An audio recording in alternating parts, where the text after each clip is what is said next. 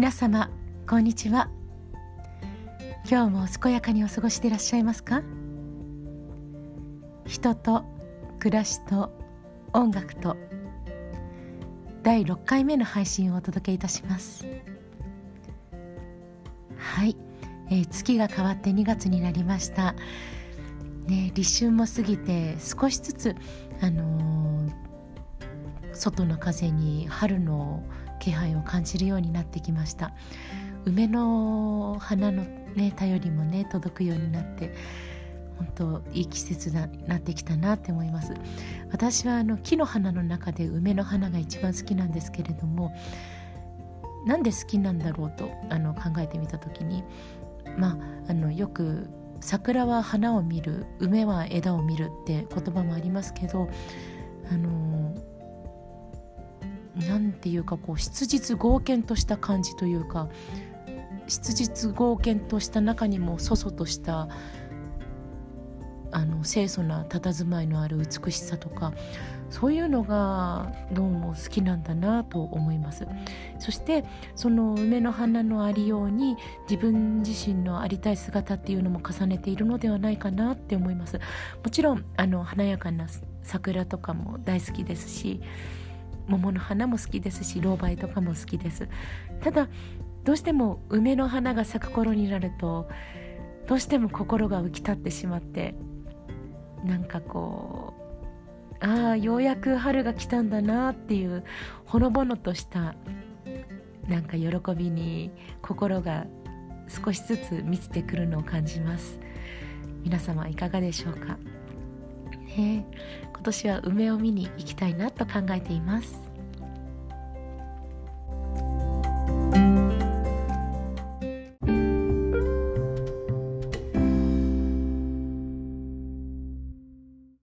はい、えー、2月に入って、えー、今年の大きな本番月間が始まりました。2月、3月、4月と、あの、大きな本番が続いていきます。まず、2月23日に、えー、オペラシティのリサイタルホールで、テノールの新海康人さんと、あとピアニストの高瀬沙織さんとご一緒に、えー、学友会フロイデさん主催の、え、20周年のメモリアルコンサートに出演させていただきます。学友会フロイデさんというのはあのクラシック愛好会の皆様の団体なんですけれども私が学生時代からお世話になっておりました。でその皆様の20周年の歩みをこうしてお祝いさせていただけるということは本当に嬉しいことだなと思っております。で昔から親交のあります新海さんそして信頼のおけるピアニストである高瀬さん沙織さんとご一緒にこうして機会を持たせていただく音楽を作っていけるっていうことはとても大きな喜びです。ねであのオペラシティで歌わせていただくっていうことも初めてなのでとても嬉しく楽しみにしております。そして2月29日には地元の江戸川区まあ、実家のあります江戸川区で、えー、江戸川演奏家協会主催のホープフルコンサートに出演いたします。こちらは江戸川演奏家協会のあの会員が集まってやります、えー、歌と器楽のコンサートです。とても楽しい会になりそうで、こちらもとても期待しております。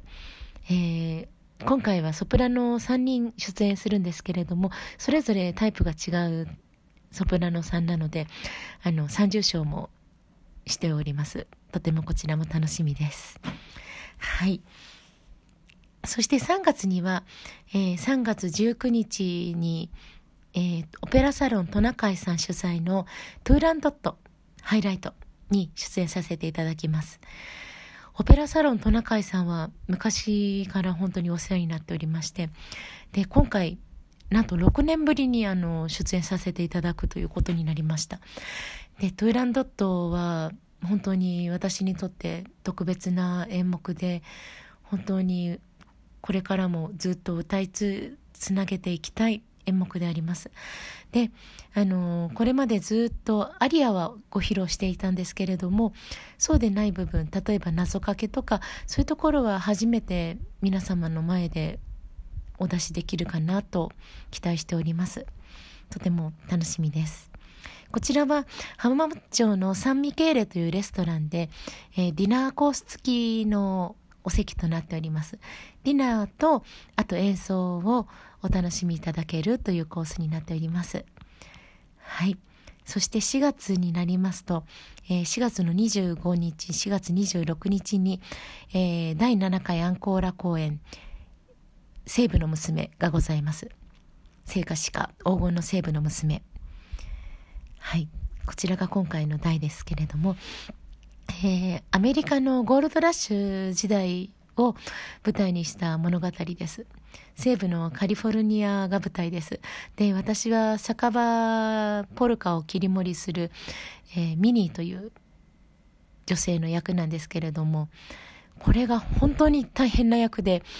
今までやった中で一番大変な役です。あの、ミミとトゥーランドットとサントッツァが混ざったような感じです。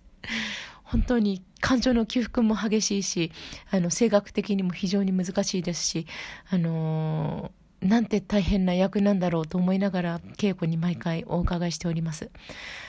でも本当にいいものになりていきそうで、とても楽しみです。あの、三浦杏子先生の演出も、あの、本当ね、私何回か拝見していてでその度に心の薄皮というかゆで卵の殻みたいなものペリペリっと剥がされていくような気持ちになっているんですけれども稽古場でも徐々に徐々にそれを感じていてあこの皮がめくれた時にどんな自分に出会えるんだろうってとても楽しみです。えー、いずれも楽しみな公演ですので、皆様にお見守りいただければ幸いです。はい。皆様と劇場でお会いできますことを楽しみにしております。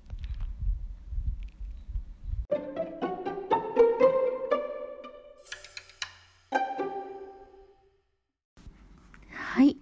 えー、今月の5本の紹介のコーナーです。えー、今月は、えー、神楽坂の神楽坂飯田橋の茜屋さんのご店主でいらっしゃいます柳本茜さんの書かれました小さな家の暮らしのご紹介したいと思います。こちらあの都会であのご主人とお二人暮らしをなさっている柳本さんがあのお二人で30平米というあの比較的小さなお部屋に暮らしてらっしゃるんですね。でそれでそのお二人のあのコンパクトでシンプルな暮らし方っていうのが紹介されているご本なんですけれども今の暮らし方の何て言うかお手本とさせていただいています。なんか本当にすごい素敵なんですよ。なんか大人暮らしにこそ小さい家を進める理由っていう書かれた章があるんですけれどもこちらちょっと読んでみます。自分にはどんな服が似合ってどんな暮らしが心地いいのか。それがはっきり分かっている人を私は大人だと思います。そんな大人にこそ小さな家で暮らすことをお勧めします。小さな家での暮らしとは狭くて不便な住まいの中で物を捨てたり趣味を諦めたりに頭をひねる生活ではありません。むしろ小さいからこそ快適で特に生き方が定まってきた大人にとっては無駄がなく本当に好きなものだけと暮らせる豊かさがあると感じています。例えば家が小さくなるとキッチンもおのずとコンパクトに。すると我が家ではいつしか夫も料理に参加するようになりました。理由を聞いてみると広い家では鍋も食材もいろいろあってどれを使えばいいか考えるうちに腰が重くなったそう。しかし家が狭くなると道具も必然的に絞られます。鍋は一つ。調味料もこれさえあればの定番だけを置いているので迷う心配がなく気軽に作りたくなりそうです。私としてもあっちのフライパンを使ってほしい。醤油は使いかけがあったのに。などストレスを感じることが減りました。掃除も簡単。普段の掃除なら5分もあれば全部屋にワイパーをかけられますし大掃除すら夫婦ですれば2時間以上かかりません。小さな家は住む人の気持ちを身軽に前向きにしてくれているのだと実感します。というお話でした。お話っていうか書かれていたお話です。はい。なんかこのあり方っていうのがすごくいいなって思ってで気がつけばあの今のパートナーの彼と2人で探したお家もすごくコンパクトなお家になりました。本当にあの掃除機とかは使ってなくてほうきとあとワイパーとあとまあ畑とって感じであのルンバいらずの 生活を送っています。うん。あのなんていうかお家の中に、うん、闇がなくなったなと思いました。これも柳本さんのご主人のあの表現なんですけれどなんかお家の中になんだかよくわからないゾーンっていうのが昔実家ではあったんですけれどそれがこのお家に越してから随分なくなって本当に明るくなったなと思います。で南向きであの坂の上のお家なのであの気持ちよく風も吹き抜けていて、うん、とても好きな空間になってきたなと育ってきたなと思います引っ越してまだ2ヶ月は経っていないんですけれどもようやく新しい街での暮らしに馴染んできました。なんか新しい暮らしが始まったことでなんか一つ自分も生まれ直したようなそんな気がしています。でこの街での新しい暮らし新しい人生がどういうふうに開けていくかそれを楽しみにこれからの真っ白な未来を受け入れていきたいと思います。